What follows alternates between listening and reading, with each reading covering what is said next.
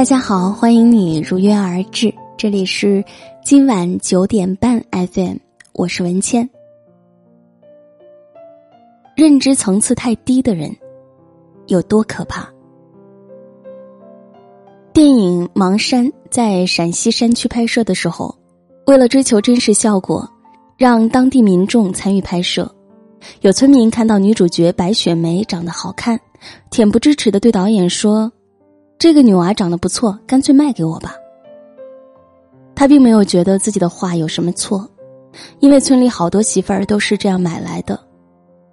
拍摄地还有一个被拐卖的妇女，她丈夫因为二十块一天的群演费用，几次殴打她，逼她来电影里出演，最后还用“我媳妇儿给你演戏，你得管我饭”这种理由，在剧组蹭了几天饭。他丝毫没有认识到自己的行为有多丑恶。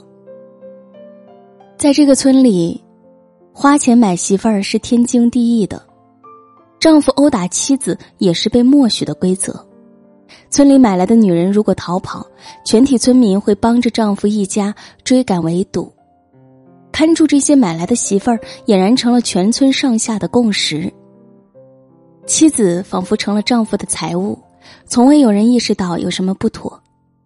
想一想，若他们见过外面的世界，受过良好的教育，认知水平提升到一定程度的时候，还会觉得买卖人口和家暴是正确的吗？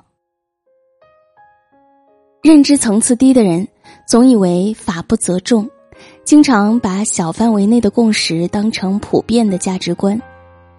著名记者卢广曾深入毒窝，跟踪拍摄云南瑞丽剧集的吸毒者。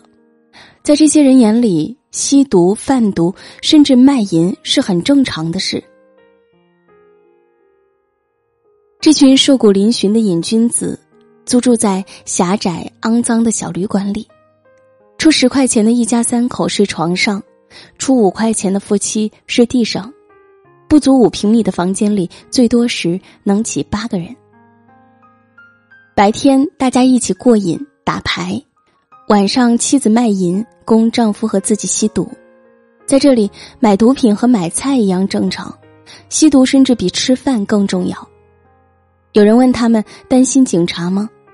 众人很不以为意的说：“这里都这个样儿，总不能把人都抓了吧？再说，一个愿意买，一个愿意卖，又不是不给钱，有什么违法的？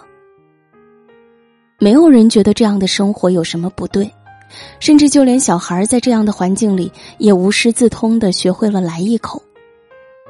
瑞丽当地的一个两岁小孩模仿大人抽烟，在他身后是陷入吸毒快感无法自拔的母亲。十二岁的黄龙已有三年吸毒史，他和表哥在同一家戒毒所三次，出去了又进来，戒掉又复吸，他不是戒不掉。而是单纯觉得不吸毒也没有别的事可以做，还不如来一口。郭洪普一家三口睡在脏兮兮的床上，晚上他妻子在这张床上卖淫，白天光屁股的孩子在床上玩耍，结果下体脓肿，被记者劝说去医院检查，发现一家人都感染了艾滋，甚至某个人吸毒死了。大家就把瘦的皮包骨头的尸体往山里一扔，他空出的床位会很抢手，因为死了人的屋子会便宜两块钱。如果不是政府和各界爱心人士介入，这个独村的孩子不出意外，也会走上父母悲惨的老路。男的以贩养吸，女的卖淫换毒，在他们的观念里，卖淫吸毒都是正确的。他们永远都不会知道，原来这个世界的床不总是肮脏的，还有温馨整洁的；原来这个世界的人不总是无情冷漠的，还有暖心阳光的。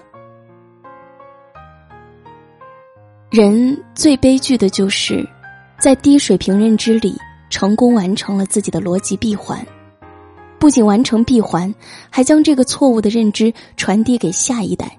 断了他们追求更好生活的希望。有的人如果仅仅是认知层次低就算了，可是如果他们既蠢还坏，这样的人对社会是极大的威胁。还记得前几天那个杀人的滴滴司机吗？在作案之前，他曾在网上搜索“强奸杀人会怎样”，这并不是临时起意的谋杀，而是蓄谋已久。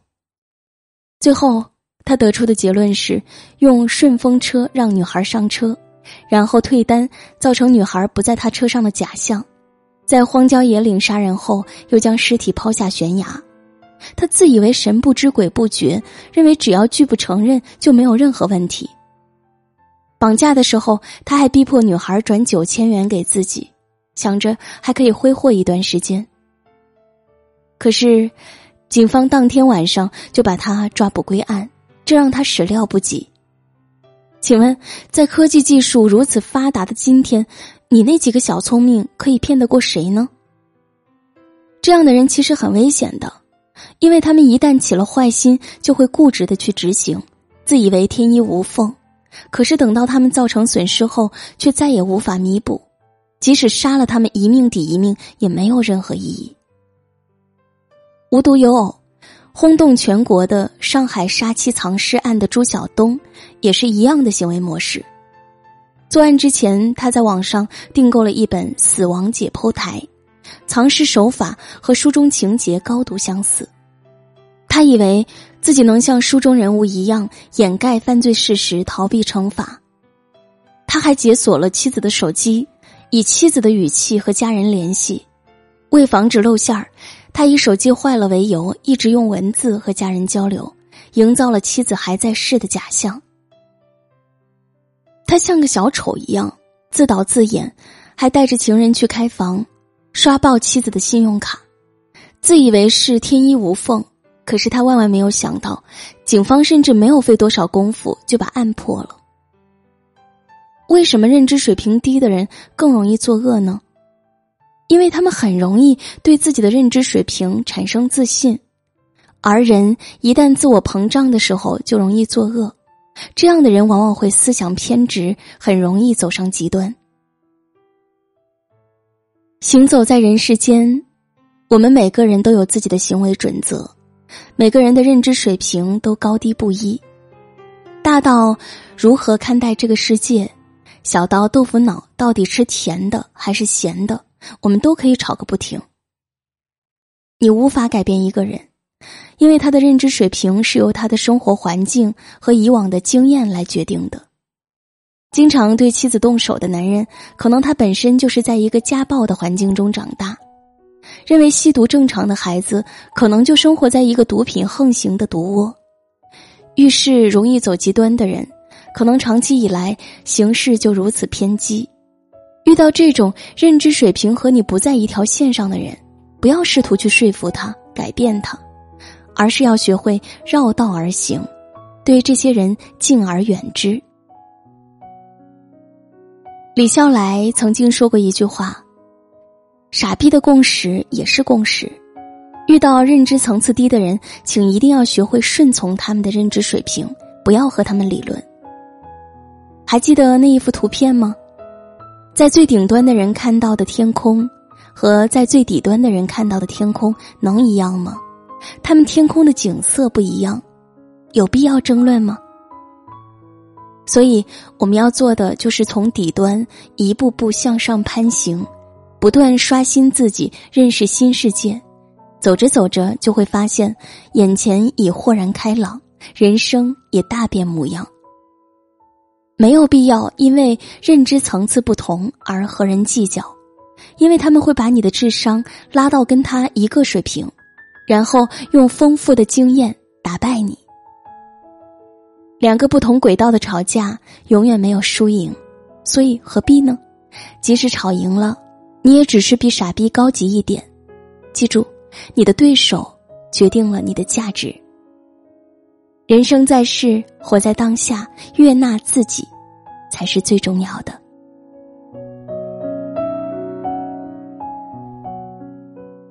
今晚的分享就是这样，感谢收听。喜欢这篇文章，欢迎点赞转发。分享给更多的朋友，喜欢我的声音，欢迎你关注我的个人微信公众号。今晚九点半 FM，大写的 FM，每天晚上睡前听文倩为你读书。我在小龙虾之乡湖北潜江，祝你晚安。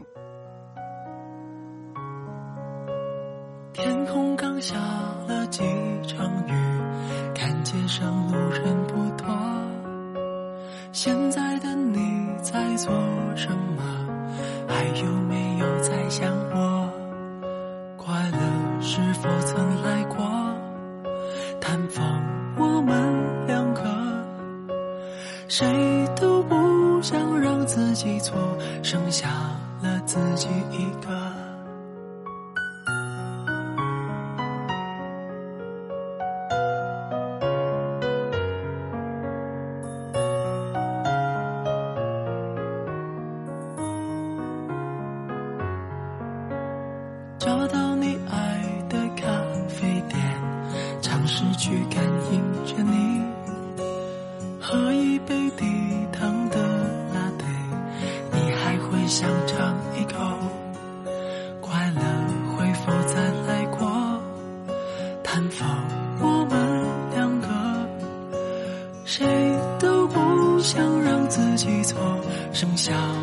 自己一个。春夏秋冬，有多少人会走？春夏秋冬，有多少人